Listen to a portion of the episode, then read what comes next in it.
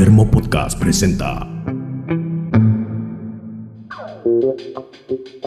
Bienvenidos. Esto es lo que faltan son financistas, el podcast de cine nacional de Termo en el cual esta vez vimos una película que nos resultó un puñal en el corazón por la injusticia sobre una persona humilde y trabajadora y por el otro otra que se sintió una puñalada pero en las bolas de lo mala, mala que es la historia.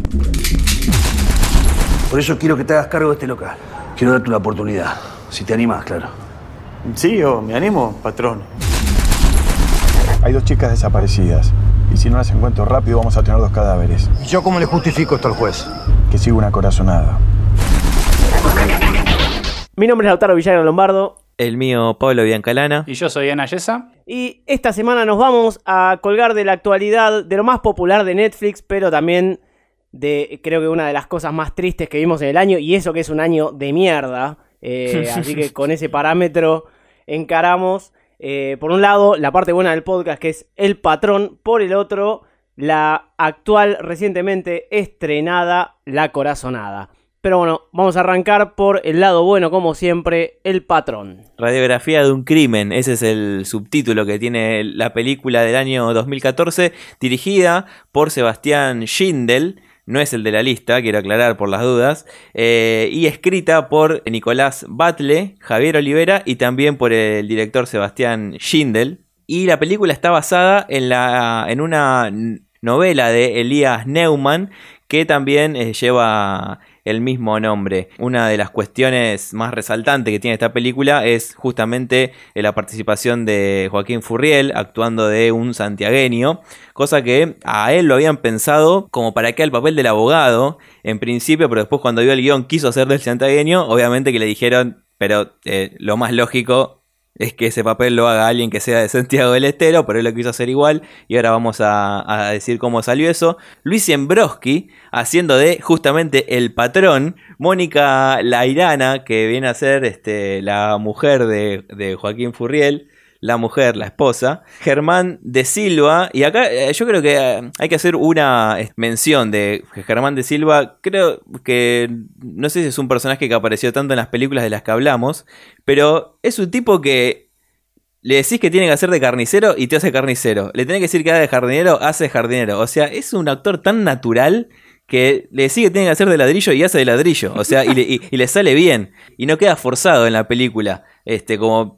después vamos a hablar de la, de la, de la que viene. Eh, y el abogado de Joaquín Furriel en, esta película es Guillermo Fenning. Una película de la, de la cual salís eh, comunista y casi que vegetariano, te diría.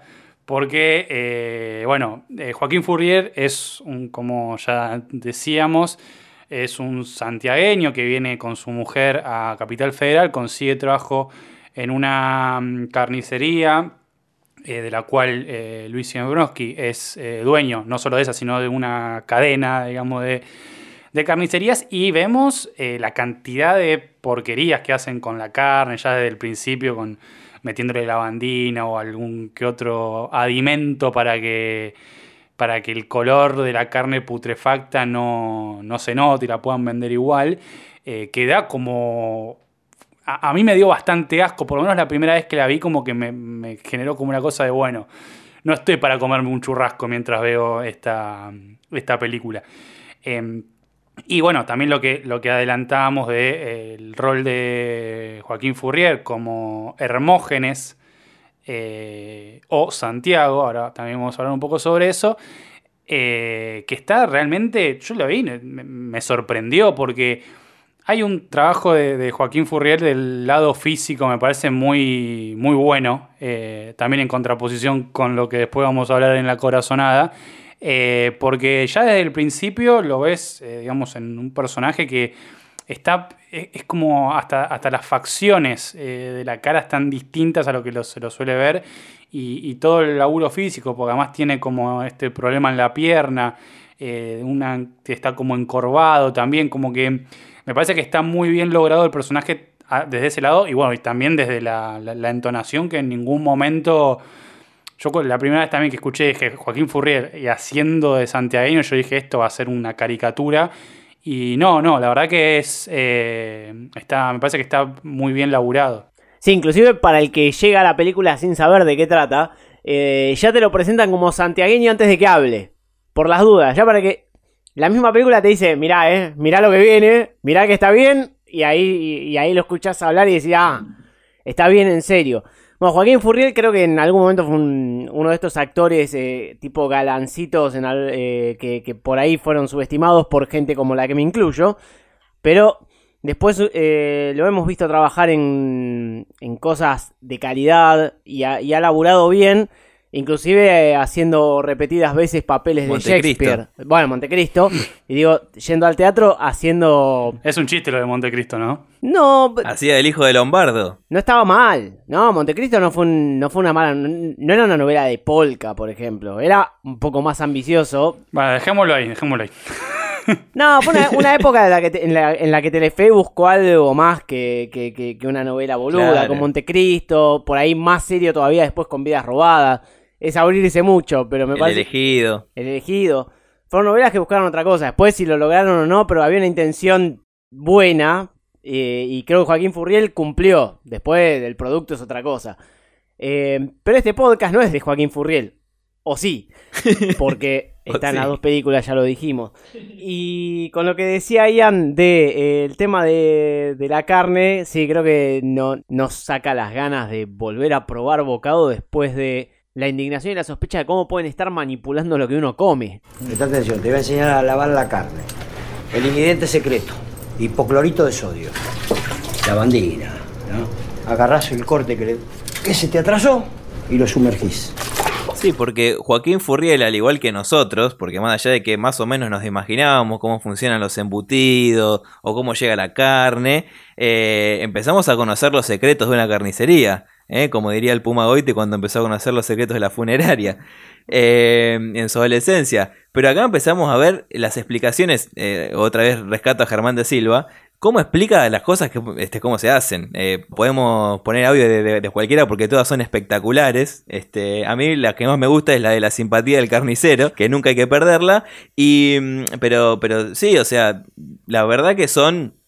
Este, son cosas realmente asquerosas. O sea, es verdad que, o sea, el, me- me- el me- me- meter los pollos en la bandina. O, y te das cuenta que, bueno, sí, eh, las algunas carnicerías deben funcionar así. Espero que no la mayoría. Si uno lo piensa en frío, decís, sí, la carnicería, eh, va, el producto es algo que se, que se pone feo rápido. Y, Claro.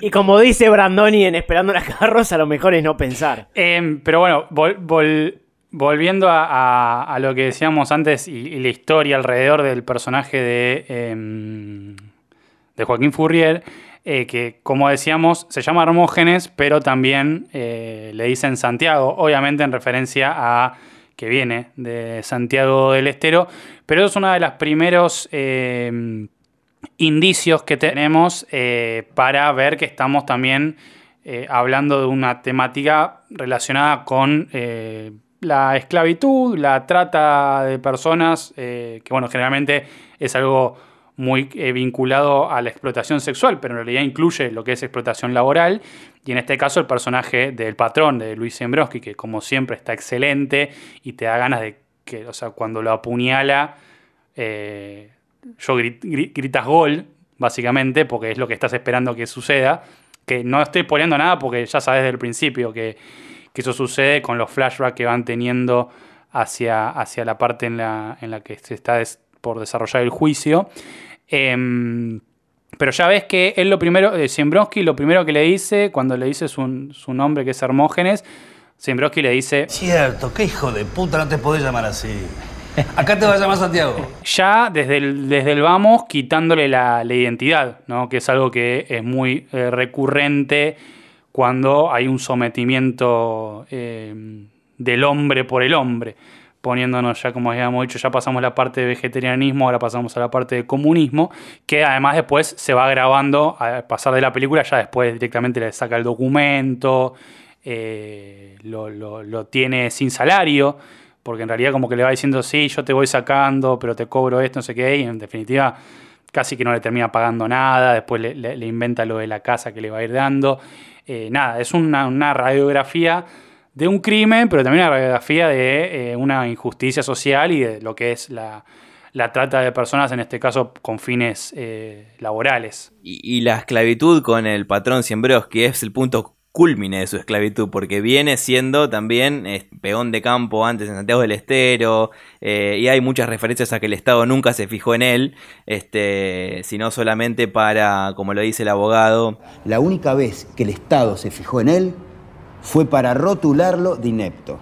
es toda una, una vida la de Hermógenes sometido a un patrón y mm, sin vistas de progreso. Este, de lo que se puede decir como para una persona, no sé, este, quizás independencia económica o no depender necesariamente de tener un jefe o algo por el estilo, no que sea su propio jefe, pero sino como algo un poco más libre a la hora de decir qué trabajo querer o, buscar. Otro punto de eso que recién cuando decía Pablo, esto de que el Estado nunca se había fijado en él, salvo para rotularlo de, de inepto en el documento, que también me, impresionó de la actuación de, de física de Fourier, es, bueno, es eh, analfabeto, eh, Hermógenes, y ya lo vemos de una de las primeras escenas en la carnicería cuando tiene que anotar cuánto vendió, que vendió 20 pesos de algo, y ya lo ves lo que le cuesta hacer un 20 y cómo agarra la lapicera como los chicos chiquitos que la agarran eh, como con los medio con los nudillos, digamos. Eh, y, eso también es un laburo que me parece que está bien hecho desde, desde, desde la actuación de, de eso que deja claro la, la, nada, la, la diferencia desde el lado cultural, educativo que, que, que tiene en, la- en- en las condiciones de inferioridad que, que está como para hacer valer algún tipo de derecho. Desde ese lado también, de- de- desde donde muestra la ignorancia y, y- lo parado que está en la vida, una, escena que a mí me, mató es la de mm, la que cae traumatología y le, y le empieza a pedir todos los papeles y él no entiende lo que están hablando y de vuelta vamos a, a- a realzar el, laburo de Joaquín Furriel. eh, el- lo que es mitad miedo, mitad desesperación, tristeza y- y tratar de comprender en dónde está. A mí me pareció espectacular esa escena, a mí me, daban ganas de, de- abrazarlo porque y después, bueno, ni hablar que termina durmiendo, pasando toda la, toda la noche afuera de la carnicería cerrada para que después el otro sorete venga con, con una pata de res, creo, la única, el único corte de buena calidad que vemos en toda la película. Y abriéndole la puerta diciendo no pasa nada, todo bien. Yo pensé inclusive pensé que en ese momento encima le venía una cagada a golpes, una cagada a pedo. En cierto punto me alivié, entre comillas, de que el forro este no se la agarrara con él. Me, parece que otra cosa que de- de- destacable de la película es, bueno, ya desde el principio vos sabés que él lo mató a, a Siembroski, que, porque esto, bueno, como decíamos, en el presente está sucediendo lo del abogado que lo defiende, eh, que ahora nos metimos un poquito más en eso, eh, y en el pasado los, flash, los flashbacks son al momento en el cual él está en la carnicería y, lo que va sucediendo hasta que eh, lo mata. Pero hay varios momentos en los cuales, a medida que va pasando la película, cada vez lo trata peor, la echa ella en un momento. eh, a medida también es bastante claro cómo la carne que le va mandando la carnicería, a medida que se va pudriendo Furrier, también la carne está cada vez más podrida. Como que hay ahí una relación, me parece, por lo menos en, lo estético de la película. Eh, pero estás todo el tiempo con esa tensión. Hay varios momentos en los cuales vos decís, bueno, lo acuchilla ahora, lo acuchilla ahora. Hay como varios eh, anticipaciones. Pero en el momento en el que pasa, efectivamente, la cuchillada, no te la esperás. Vos sabés todo el tiempo que va a venir. Pero hay, hay tantos momentos en los que lo está recagando puteado decís, bueno, ahora reacciona, ahora reacciona, ahora reacciona, que cuando el, momento que lo hace está como mucho más tranquilo el, el ambiente. Es claramente el vino. eh, por eso también eh, le quieren negar que sea emo- emoción violenta, le dicen que fue un crimen premeditado y un montón de cosas más, porque en ese momento no. Siembroski ni lo putea, ni le pega, ni nada, pero ya lo tenía acumulado de antes. Eh, y el momento te sorprende igual, aunque desde el principio de la película sabes que iba a pasar eso. Es que eh, me pasó exactamente lo mismo. Estaba, estaba esperando un poco más adelante para, para, para decir exactamente eso. Es, tan anticlimático, tan inesperada la cuchillada, pero en realidad, más allá de que uno sabe que lo, que lo va a matar y que uno está esperándolo todo el tiempo, y en las escenas que vos decís que por ahí el maltrato es más evidente, pero también nos venían diciendo toda la película que en e- en el momento en que pasó no había habido agresión.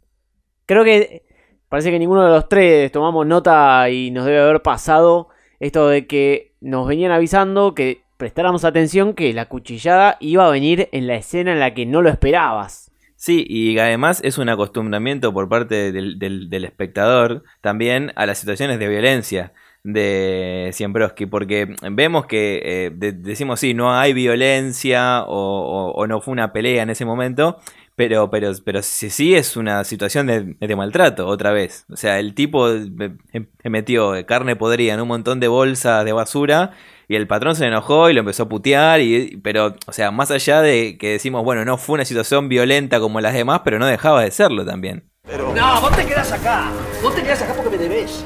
Me debés la plata del alquiler, de la pieza. Me debés lo del departamento. Hasta que vos no cumplas con la deuda, estás en deuda conmigo y no te vas de acá. ¿Entendés lo que te quiero decir? Esa nena se va hoy mismo, pero vos cagaste mi confianza y te la vas a tener que volver a ganar. Yendo un poco a lo, que nos venimos más o menos pasándolo por arriba, que es todo el, el presente, toda la trama judicial. Eh, a mí es donde por ahí las actuaciones de- del, del abogado y de la mujer no me, me sacaban un poco de del clima, no me, no me terminaban convenciendo, es como... No quiero decir que esa- eh, toda esa parte se haya grabado a las apuradas, porque no lo creo, pero no, no sé, no está a la misma altura de lo que de lo que va pasando en todo lo en todo lo que, es la historia de Joaquín Furriel y, el patrón. Sí, ahí me parece que. O sea, yo también coincido en que lo más flojo capaz es, es esa parte, no, no, no, no me convence tanto. Eh, pero mm, lo que sucedió ahí me parece que, que igual está bien, es esta empatía que generó esto, este como reconocimiento en el otro que hay entre, eh, hay una escena que me parece que es bastante, bastante lograda, que es cuando la primera vez que se conocen el abogado y Furriel, que él le dice, llega así como a la, a la- a la- a la cárcel y le dice, bueno, eh, La carátula es por homicidio calificado, por lo tanto el fiscal va a pedir la reclusión perpetua. Creo que podemos negociar tanto con el juez como con el fiscal y lograr un cambio de carátula de homicidio calificado a homicidio simple. empieza a decir, bueno, muy en, modo robot, cuáles son las, eh, las opciones legales que va a haber de la condena y eso. Y vos le ves la cara a Furriel cómo se le va transformando y termina eh, llorando. Eh, pero está también muy bien llevado esa transformación en la, en la cara de, no entender a, estar medio perdido a terminar llorando y diciendo, bueno, esto es lo que me toca por, por, eh, por lo que hice. Eh, y también a, partir de ahí se empieza a generar como esta relación en la cual el abogado, eh, que, al igual que Furriel, había tenido un hijo hace poco, como que esas cosas me parece que son las que le generan un punto de contacto con él mismo, son más o menos la misma edad, como que son como un espejo inverso, eh, que es lo que hace que, que él termine preocupándose efectivamente y defendiéndolo bien y no sacándoselo de, encima. Claro, encima, porque, porque aparte era, era algo que le estaba haciendo para hacer avanzar otra causa, ni siquiera era que le correspondía o que le tocaba o que le interesaba. La historia la termina, lo termina como diciendo, como decís vos, eh, haciéndolo sentir eh, empático con, con Joaquín Furriel y tratando de ayudarlo. Lo cual, bueno, termina consiguiéndolo. Pide una sentencia baja eh, y basándose, como dice él, en, el tiempo que estuvo preso, consigue evidentemente una, una libertad rápida. Y el final de la película lo vemos eh, a Joaquín Furriel y su mujer con, con su hija yéndose a Santiago del Estero. Lo cual es un final mejor de lo que yo me venía esperando durante toda la película. Pero si vamos a esto que decíamos antes, de que el tipo se escapó de Santiago del Estero por los trabajos de mierda y la, y la condición en la que estaba, y lo vemos de vuelta en la misma situación, es un gusto bastante. bastante agridulce. Tampoco es que se le solucionaron todos los problemas, ¿no? E- Es una historia real igual. O sea, el libro está basado en una historia real, con lo cual se, se apegaron a, lo que pasó y ya. No es que eligen cuál es el final. Yo creo que si hubiese sido una ficción, hubiese terminado peor que lo que terminó en- en la realidad. Es un final bastante realista, o sea, no, no es que el tipo le va a cambiar la, la vida un 100%, este, pero sí lo que es este satisfactorio por el lado del- de, de los que vemos la, la película es que, bueno, el chabón zafó de ir en cana y que, y que se le reconoció este, esta emoción violenta. Perdón, no zafó de ir en gana. O sea, estuvo. Bueno, sí, estuvo preso. Estuvo preso un tiempo, un par de años, Claro, creo, claro. eh, esperando, que es lo que suele suceder también en el sistema carcelario, que están mucho tiempo sin condena firme, presos, eh, hasta, que es- a- hasta que está el juicio. Por eso en el juicio dice, ya por el tiempo que pasó, eh, como que ya lo pueden liberar en ese momento. Podría entenderse que estuvo tres años, me parece. Sí, sí, sí, es que lo dicen, lo, lo- lo dicen, pero digo, zafó de que comerse una perpetua. ¿Viste cómo te trató? ¿No? ¿Cómo? Como si fueras su nuevo patrón. ¿No me pareció, no? ¿Sí? ¿Sí? ¿Sí? ¿No te diste cuenta? Lo que te dijo, cómo te lo dijo. Bueno, espero que lo. Y peor que comprar un chorizo hecho en eh, la carnicería atendida por Hermógenes, debe ser haber visto una publicidad eh, de la película La Corazonada e ir como un idiota a Netflix a decir, ah, esto debe estar bueno, darle play y perder dos horas que eh, uno las podría haber aprovechado aplaudiendo médicos en el balcón, pero de cualquier, de cualquier manera la podría haber aprovechado más que viendo esto, porque es mala, es mala, pero es aburrida y no es de las malas que a nosotros nos gustan. Hoy estoy enojado por eso, más que nada. Muchísima gente eh, se tomó o perdió ese tiempo eh, porque está haciendo en estos momentos, obviamente este podcast es atemporal, pero se está grabando en el año 2020 en medio de la pandemia y está siendo eh, una, una de las películas más vistas. Te tengo datos. En Argentina, Chile, Perú y Sudáfrica. Esos son los datos que tengo este, de las últimas Italia semanas. también, Y Italia, Italia. Italia también. Así que no sé, pero bueno, eh, es una es un dato. Da, da miedo, da miedo las, las producciones de Netflix. Esta es la primera película que produce Netflix eh, íntegramente para Argentina. Si van a ser así, por favor, Netflix, basta, no haga más películas, pues me da miedo, sobre todo porque anunciaron que van a hacer una serie del Eternauta. Y si la hacen con la calidad que vienen haciendo estas películas, o las series que sacaron, que también eran una porquería, la de. La de los barra Bra, que no me acuerdo cómo se llama, también una verga. Oh, puerta 7. Esa. Me da miedo por el Eternauta. A ver, hay un exceso de producción acá que ya eh, vamos, a, vamos a entrar en detalle.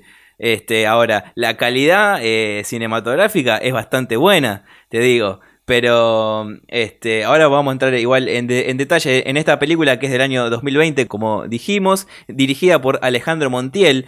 Este director también, este, al igual que el director de la película anterior que hablamos, también dirigió eh, Un paraíso para los malditos, que también está Joaquín Furriel como actor eh, protagónico de esa película. Pero aquí Joaquín Furriel no comparte cartel con Luis Embroski, tampoco este, con Germán da Silva, sino que lo comparte nada más y nada menos en un, coprota- un, un protagónico con Luisana Lopilato. Segunda aparición de Luisana Lopilato en el menos de dos meses en el lado malo de este podcast. A ver, eh, la, la otra actuación de Luciana Lopilato en el cine, bueno, ya dijimos eh, Papá por un día, eh, no, sí, Papá por un día era, Eh, pero bueno, tam- también estuvo en Perdida, que es otra película del mismo director, basada también en un libro de, en una novela de Florencia Chévez, al igual que La Corazonada, Cornelia en su, en la, en Perdida y eh, La Virgen en tus ojos, en el caso de La Corazonada. El elenco de la película está bastante repartido, o sea, yo considero que hay buenas actuaciones más allá de eh, el robot que es eh, Joaquín Furriel en toda esta película, como por ejemplo Maite Lanata, bueno, y entre, entre, entre otros actores. Maite la Nata es lo más rescatable de toda la película, claramente. Va, por lo menos me me pareció lo, lo- lo único que, que rescato un poco más dentro de una porquería abrumadora. Sí, quizás dentro, dentro de por ahí uno de los papeles más difíciles de hacer, ¿no? Que va, que es un personaje que va oscilando entre que parece una inocente mal, mal apresada eh, y después va- ¿a quién, ¿a quién carajo vamos a spoilear? Que después termina siendo culpable en serio. O sea, me parece que Maite Lanata es un punto alto en un papel difícil, porque, qué sé yo, podría haber algún punto alto en algo que no fuera muy difícil. Es rescatable bastante, sí. Yo no, no sé si no, no sé si diría alto, porque la película tira todo para abajo en general, pero está claramente mejor. Como dijo Pablo, Joaquín Furriel es un robot y Luciana Lopilato. Pero yo nunca vi. ha- Hay veces que vos ves una película y hay un personaje que de repente te suena raro, como que se salió de personaje. El problema acá es que nunca entró en personaje. Desde el primer momento en que vos la ves, del primer momento que vos la ves, no, no le crees. O sea, está, hace como de policía, así como media mala, seria, así como ruda. Y no, no, es imposible. Ya el, primer momento en el que la ves, ya encima con el pelo suelto, cosa que, detalle, ¿no? Pero el policía pelo suelto, la policía pelo suelto no. Eh, y, y ya con las primeras dos frases que dice, que encima eh, lo- utilizan eso para poner un contexto de una forma muy burda y, y- y- y- y obvia, eh, ya no le crees. Yo no le creí en ningún momento lo que decía antes de lo bien que estaba Fourier, por ejemplo, desde el trabajo físico. Acá ni, ni la caminata le crees a lo piloto, es increíble. Las chicas no están acá. Permiso para hablar, señor. Sí. ¿Qué? Los perros ¿Qué pasa con los perros? no paran de ladrar. Vienen del sudeste. No deben estar a más de un kilómetro. Atrás de esos árboles. Es increíble, pero ni, ni Joaquín Furriel con el patrón eh, a nivel sumiso tenía que pedir permiso para hablar. Exacto. Pero, por- pero para un contrapunto que me parece interesante dentro de la película, que para mí otro de los personajes que, que, eh, que está bien, que me parece natural, es el que hace Sebastián eh, Mogordoy, que es el ayudante de Joaquín Furriel. Que es bastante un poco más versátil en las situaciones, es como que se acomoda mejor eh, en, en los diálogos. Todo lo contrario a lo que, bueno, está el, troncazo que es este Joaquín Furriel en toda la película, y ni hablar de Luisana Lopilato. Sí, Luciano Lopilato parece que no tiene mucho para ofrecer, la verdad. Eh, y Joaquín Furriel da la sensación de que tenía ganas de llegar más cómodo a fin de mes. Es la única justificación que uno encuentra después de ver una actuación como en El Patrón. Porque evidentemente puede hacer algo mejor. Igual también puede ser culpa del director. Hay veces que los directores son malos. Eh, por ahí buenos para algunas cosas, malos para dirigir actores. Es muy difícil encontrar un director completo. Y, el guion también es una porquería. Con lo- son las, me parece que, obviamente, lo que te demuestra esto es que hay actores que pueden eh, ser estar muy bien o muy mal dependiendo del director y, del guion. O sea, obviamente el actor también tiene que respetar ciertas pautas que le marcan y, eso es importante. tiene que ver para mí, eh, más allá de direc- dirección, guion, y creo que pesa también bastante lo que es la producción de Netflix, porque tiene todo ese estilo también, tiene que tener como un estilo de que la película, más allá de que te parezca interesante, sea linda de alguna forma. Entonces creo que por eso también hay un esfuerzo por este sobreactuar los personajes. Y, y- y no, ni que hablar porque la comisaría que vemos, por ejemplo, yo nunca vi una, com- una comisaría así en Argentina. Es ¿Dónde que, está? Boludo, es el Parece- CSI. O sea, pues que- CSI, sí, sí, sí. No, no, es totalmente inverosímil, pero bueno, también es una película hecha para que sea vista en Italia. Entonces, Claro. no me importa sostener que sea una comisaría tipo la de eh, la bonaerense, que son una comisaría real de acá. Tiene que ser tipo Hollywood. Son todos no lugares, en realidad. Eh, mm, todo muy, muy genérico y, y muy poco creíble, por lo menos para lo que estamos acá. Es casi, es casi eso de Villa Gesell en, en X-Men.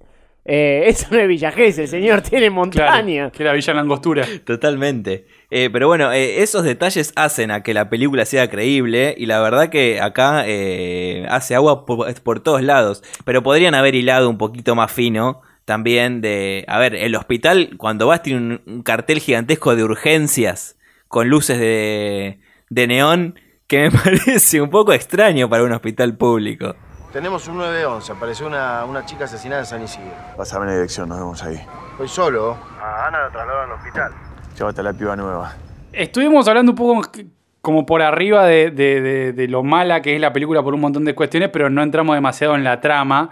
Eh, Luisiana Lopilato es una policía nueva que acaba de entrar a la fuerza por lo que, no, por lo que nos dicen, o al menos a, a- a la parte donde, donde trabaja Furriel, que eh, bueno, se encuentra en un operativo en algún lugar de Luján, que tiene, van ahí porque Fourier tiene una corazonada, porque en esta película siempre el título tiene que estar en algún momento de la película, dicho así tipo literalmente, eh, donde van a buscar a un tipo que tiene secuestrado unas pibas y una, cosa media satánica, y bueno, ahí se conocen, rescatan a la- las pibas estas, y, se, y en el mismo momento o en esa noche lo que sucede es que matan a un chabón que había salido de la cárcel, que había, que era el asesino de la eh, mujer de Fourier, que ahora es viudo, y eh, que además es de una familia de gitanos muy onda, soy gitano. Yo no me acuerdo el apellido, pero yo le voy, yo le voy a decir a Maya, al muchacho este, que es el del marginal, que ahora no me acuerdo el, el nombre del, del actor. Eh, Abel Ayala. Abel Ayala. Y, y además, en esa misma noche hay un asesinato de. eh, matan a una piba que es hija de un supermercadista muy importante.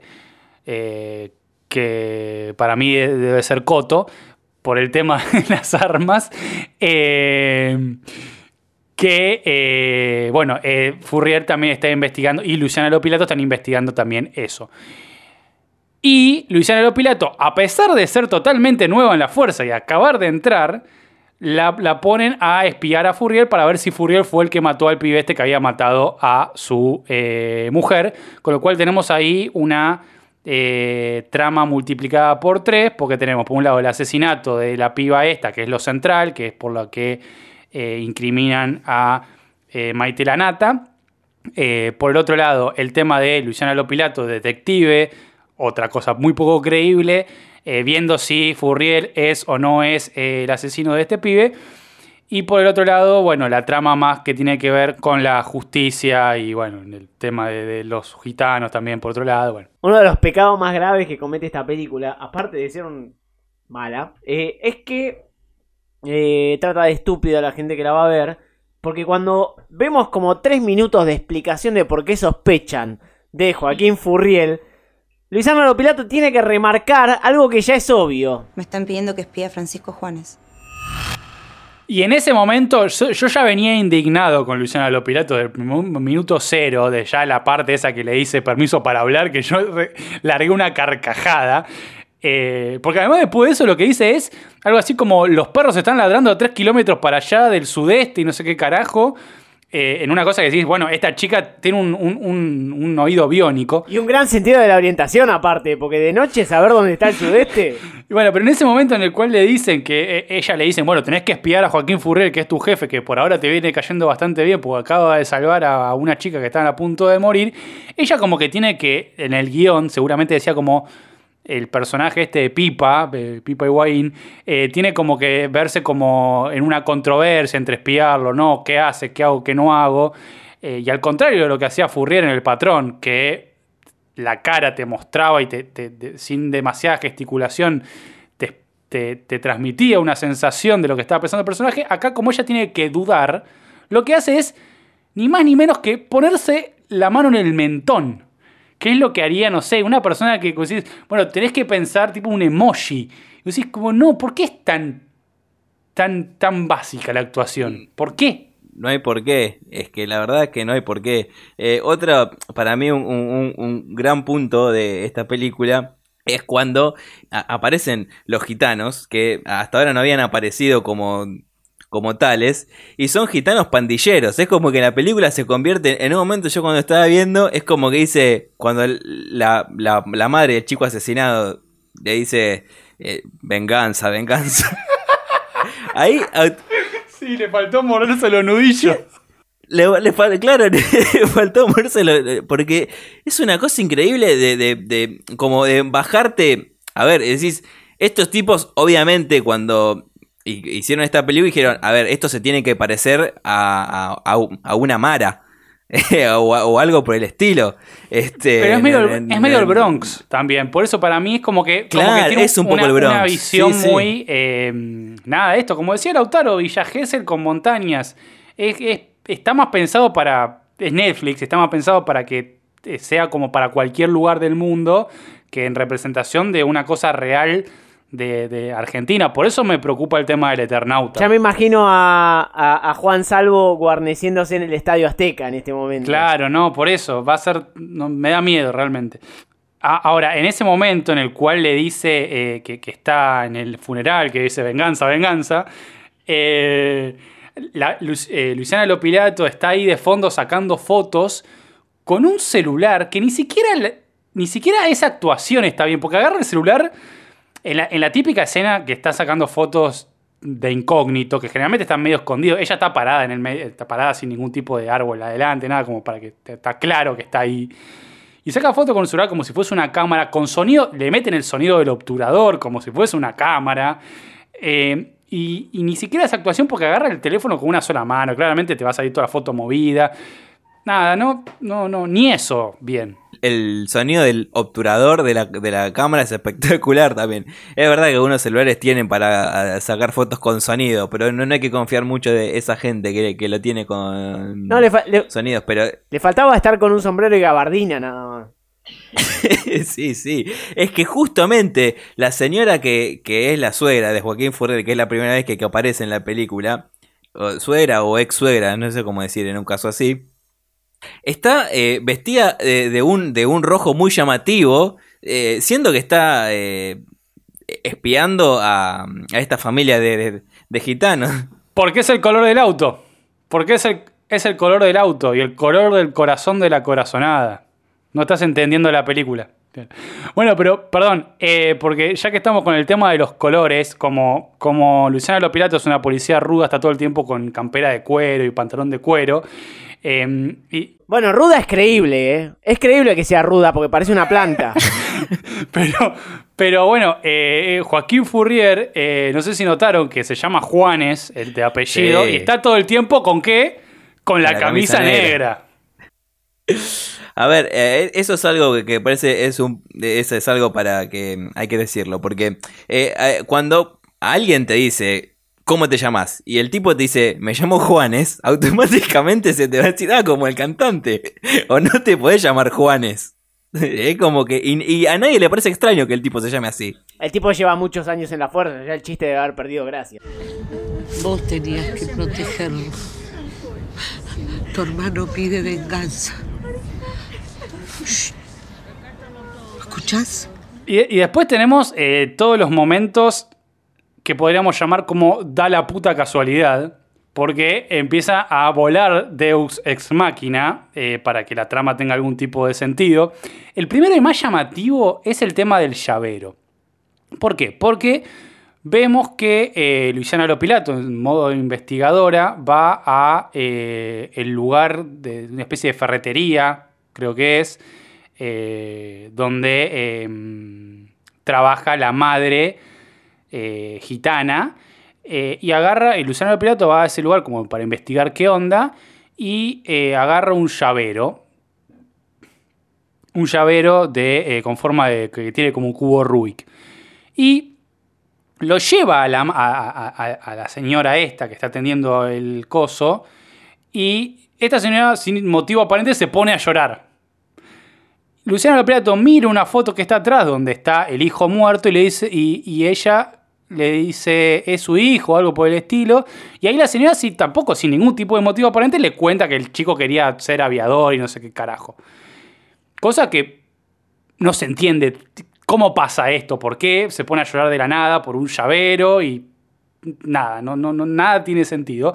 Lo que después nos enteramos es que da la puta casualidad de que cuando eh, el chico este mata a la mujer de eh, Furrier, la mujer de Furrier estaba comprando exactamente el mismo llavero. Da la puta casualidad en algún otro lugar donde, eh, muy similar, porque además es casi igual, el lugar yo creo que lo filmaron en el mismo lugar, eh, en la misma especie de ferretería o cosa, y ahí es donde, bueno, el pibe este entra a robar y termina matando a la mujer de Furrier. Pero el tema del llavero es una cosa que decís, ¿eh? ¿Esta mierda de dónde salió? Para mí es una película que, que quiere hacer quedar mal a los gitanos y sobre todo lo- lo- los hace quedar mal diciéndole que, que- que so- que son unos chorros. Porque para eh, venderte un llavero a 120 mangos, ya, eh, ya en otro podcast hemos hablado de que las películas argentinas dejen hacer referencia a los, a los precios de los valores. Acá se fue a la mierda. 120 pesos un llavero de cubo Rubik. Ni en pedo te lo compro. Pero, pero perdón, otra cosa de da la puta casualidad es que eh, en un momento, eh, como que, bueno, el Luciano Lopilato se va a dormir, eh, como que en algún momento tiene que haber como alguna, alguna onda ahí sexual. Se va, se va con Furrier a la casa de Furrier y cuando vemos que se levanta el otro día, da la puta casualidad que encuentra una foto donde hay un auto rojo y da la puta casualidad que encima sale y lo ve a Fourier con la eh, suegra o ex suegra, no sabemos bien cómo decirle, Viudegra. que justo en ese momento fue ahí, eh, justo en ese momento fue ahí, y eso después lo que hace que tenga sentido que ella termine descubriendo qué es lo que pasó y quién mató al pibe este eh, gitano. No sé si se está entendiendo algo de la trama, pero bueno, si viste la película se, se- se entiende lo que estamos hablando porque Ya que el patrón tiene como subtítulo Radiografía del Crimen, acá podría ser La Corazonada. Da la puta casualidad. Es que todo es una corazonada, porque yo dije, porque ya que hay tantas casualidades en la película, digo, qué bueno hubiese sido que la suegra de Joaquín Furriel vaya vestida igual que como estaba en el cementerio. Ahí se hubiesen ahorrado un montón de minutos de cinta. También, también. Em, claro, lo que sucede es que, eh, a ver, recapitulando. eh, Luciano Lopilato, detective, está investigando a ver si fue eh, o no fue Furrier el que mató al pibe este. Entonces, eh, eso se supone que pasó entre el momento en el cual Furrier se va de Luján, donde eh, rescató a la primera piba, y llega a la escena del crimen donde mataron a la amiga de Maite Lanata. En ese momento murió el otro pibe. Entonces hay que ver si Furriel eh, en ese momento lo mató o no. Y lo que vemos es que en ese momento descubren que Furriel había ido al hospital este que tenía las luces de neón que decían urgencias, porque tiene un problema con el corazón, porque la película se llama La Corazonada. Y eh, lo que descubren además es que eh, al pibe lo, el pibe lo mataron eh, con un auto azul, porque hacen algún tipo de no sé qué carajo y descubren que fue con un auto azul. Pero, pero eh, eh, rojo, rojo, perdón, auto rojo de Dilma Palma, pero eh, de Furrier es azul, entonces no tiene sentido. Lo que sucede con el auto rojo es que en realidad la que, la que mató al pibe, al gitano este, fue la madre de la muerta, o sea, la suegra de Furrier, que tenía un auto rojo y se cambiaron los autos y bueno, nada. Por eso era importante el tema del auto rojo y da la puta casualidad de que Luciano Lopilato justo ve esa foto. Acá están los originales de tus fotos. Pero el trato termina con la muerte del policía. Vos declarás que lo asaltaron y las fotos son tuyas. Antes no. A todo esto, eh, nos estamos comiendo toda la trama de eh, el papá de Robledo Puch. Claro. Porque, aparte de eh, mala, aparte de aburrida, es eh, complicada al pedo. Porque toda la trama de, de Ferro con. que sería el jefe de, de Joaquín Furriel y Luciana Lopilato, que es el, el que lo manda a ella a espiarlo a él, pero al mismo tiempo está siendo extorsionado por el zorro, que es el hermano del pibe muerto, con unas fotos en las que está enfiestado en el cabaret que tiene cartel de urgencia, y después termina siendo que el tipo se estaba dejando extorsionar para que en una escena Joaquín Furriel esconda a Luisana Lopilato y se cague a tiros con el zorro y termine muerto el único policía que actúa bien, Es una verga, es una cagada. es inentendible y es, eh, va, creo que la entendí, creo que la entendí y por eso la resumí ahí como pude, pero es complicada al pedo, es toda una trama que sobra esa, me parece. Sí, sí, sí. Hay, hay, hay cosas que se pueden haber este, resumido mucho más rápido.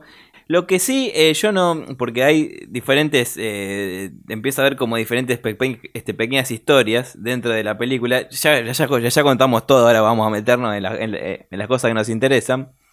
A la, a la chica que matan, eh, en el que, que mata a Maite Lanata, es la peor persona que existe en el mundo.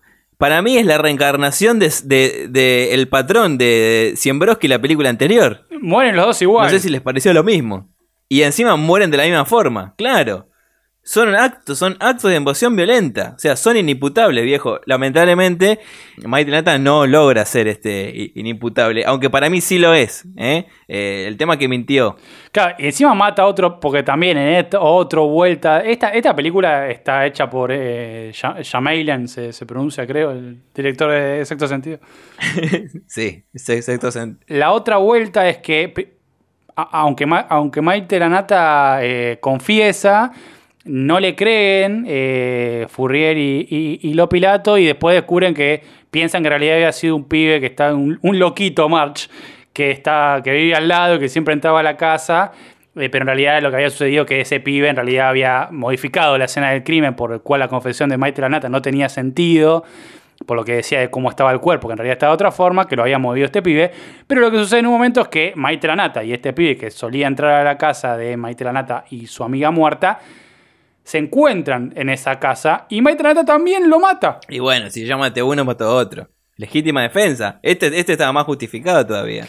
En otra escena, además de que eh, Luciana, Lo- eh, Lopilato está viendo cómo lo matan al pibete a través de un vidrio porque no puede entrar a la casa y tampoco, o sea, es una, la cara de, ay, por Dios, se está matando a alguien. Le faltó, eh, en este momento de, de, de Luciana Lopilato actuando como un emoji, le faltó ponerse las manos en los cachetes y abrir la boca, así tipo, eh, porque no, no, es... Nada, me, estoy enojado, muy enojado. ¿Ustedes notaron que en el principio, principio de, de la película, cuando, eh, cuando encuentran a, la- a estas vírgenes que están buscando, y que la encuentran muerta, la primera, que se están comiendo los perros, ¿notaron ese muñeco? ¿Qué, qué es esa chica? es claramente un muñeco. Lo que sí noté ahí es que, eh, más allá de que Luciano Lopilato tiene el- oído biónico por esto de los perros que dijimos antes, hay un par de ediciones en ese momento que vos decís, bueno, también hay una elipsis, ponele. Pero hay un par de cosas que no tienen ningún sentido. Como que Luciano Lopilato está al lado de Furriel y de repente Furriel está 20 kilómetros más. eh, Está, perdón, no 20 kilómetros, está bastante cerca, hizo dos o tres pasos y Luciano Lopilato ya está automáticamente en otro lado, no cercano a ese. Como que hay cosas que no cierran. Nada cierra, inclusive la película, porque Luciano Lopilato descubre la verdadera identidad de quien atropelló al pobre chico, al pobre asesino, pero contrariamente a todo lo que debería hacer como profesional de la seguridad que es, se pone la capucha eh, y se va caminando como si nada, eh, en algo que no tiene sentido tampoco. Pero bueno, es lealtad. Y justicia por mano propia también, ¿no? Se le puede decir y en- encubrir un crimen también, se le puede decir de, de muchas formas. Pero por eso, para mí es como que acá queda que los chorros son malos, o sea, los gitanos son malos y, y la madre que se cague, esta madre gitana que sufre, ¿no? Porque le mataron a todos los hijos. ¿Cuál es tu secreto? Si te lo dijera, dejaría de ser un secreto. Para ser bueno en esto tengo que saberlo. ¿No es la base de nuestro trabajo? Para ser bueno en esto, deberías que averiguarlo. ¿No te parece? Y hablando de chorros, eh, ya que nos da la oportunidad, me gustaría mandarle un saludo a la gente de Netflix, porque es, como lo dijimos un par de veces, es preocupante que, que si las producciones nacionales hechas con, con la N roja van a ser así, eh, no solo el Eternauta me preocupa, sino que, que- todo, que todo termine en manos de esta gente en, una- en un producto que puede ser bueno o malo, pero también esa cosa de falta de identidad eh, de, lo que es el- Argentina de por sí. La verdad que me quedo, me quedo más con producciones más baratas, que falten financistas como, como es el espíritu de este podcast, pero que la, que esté mejor respetado, ¿no? El, tema de cómo hacer una película y, y- y que sea argentina y... Sí, yo no, eh, no, no leí los, los libros, eh, ni, ni leí en realidad nada de, porque no, no aprendí a leer todavía, de Florencia Chévez, pero yo imagino que más o menos sabiendo cómo piensa ella y algunas cuestiones, me imagino que tiene algún otro trabajo el, el- el- libro, digamos, o los libros. Ella aparece en los créditos como parte de los guionistas, digamos. Yo, a mí me da la impresión de que debe haber sido como una especie de consulta que le hacen de algunas cosas, pero me parece que, que- los responsables de, de- esto son más bien el, eh, el director y la otra guionista que aparece también ahí eh, en los títulos y no, y no ella. O, o que también la el tema de que sea una producción de Netflix condiciona bastante eh, qué se hace y cómo se hace. También puede ser algunas cuestiones de que ella es escritora y por ahí no tenga mucha idea de, de- de- de- del pasaje a guion de cine, que tampoco está mal. Eh, sí, las cuestiones por ahí de identidad, como decíamos, todo, que no parecía una comisaría argentina y esas cosas, no, no creo que en, el- en los libros sea así, obviamente. Pero, pero acá hay una cuestión de, que ponen el billete, ponen la opinión y ponen lo que se les canta al orto. Eh, así que ahora sí, de verdad, como lo dijimos un par de veces en chiste, pero el de Eternauta me, me preocupa más de lo que me alegró la noticia hace, hace un par de meses. Es que, a ver, a, a los policías, poneme un, un uniforme de la policía bonaerense. O sea, Eh, eh, eso te pido nada más. O sea, ya como, como mínimo, como para darte cierto este realismo. Es, eh, es ni siquiera es eso. Ni siquiera es eso.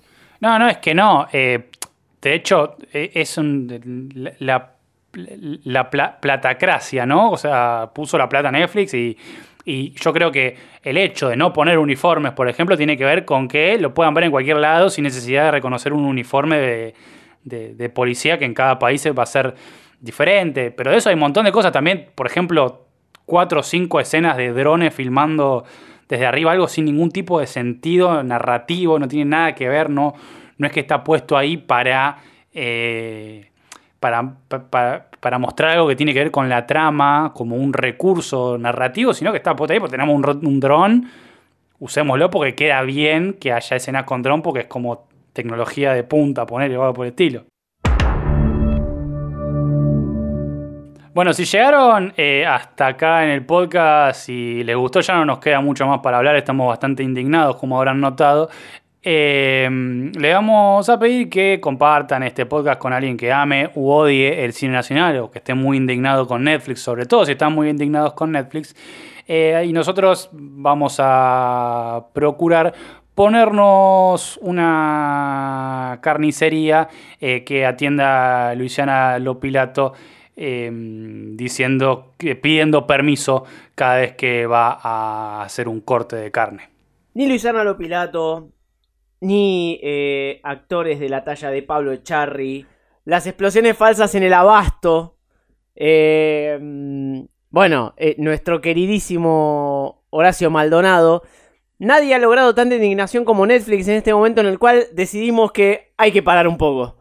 Porque no se puede vivir una semana viendo una película así por semana. Netflix ha sido demasiado para nosotros.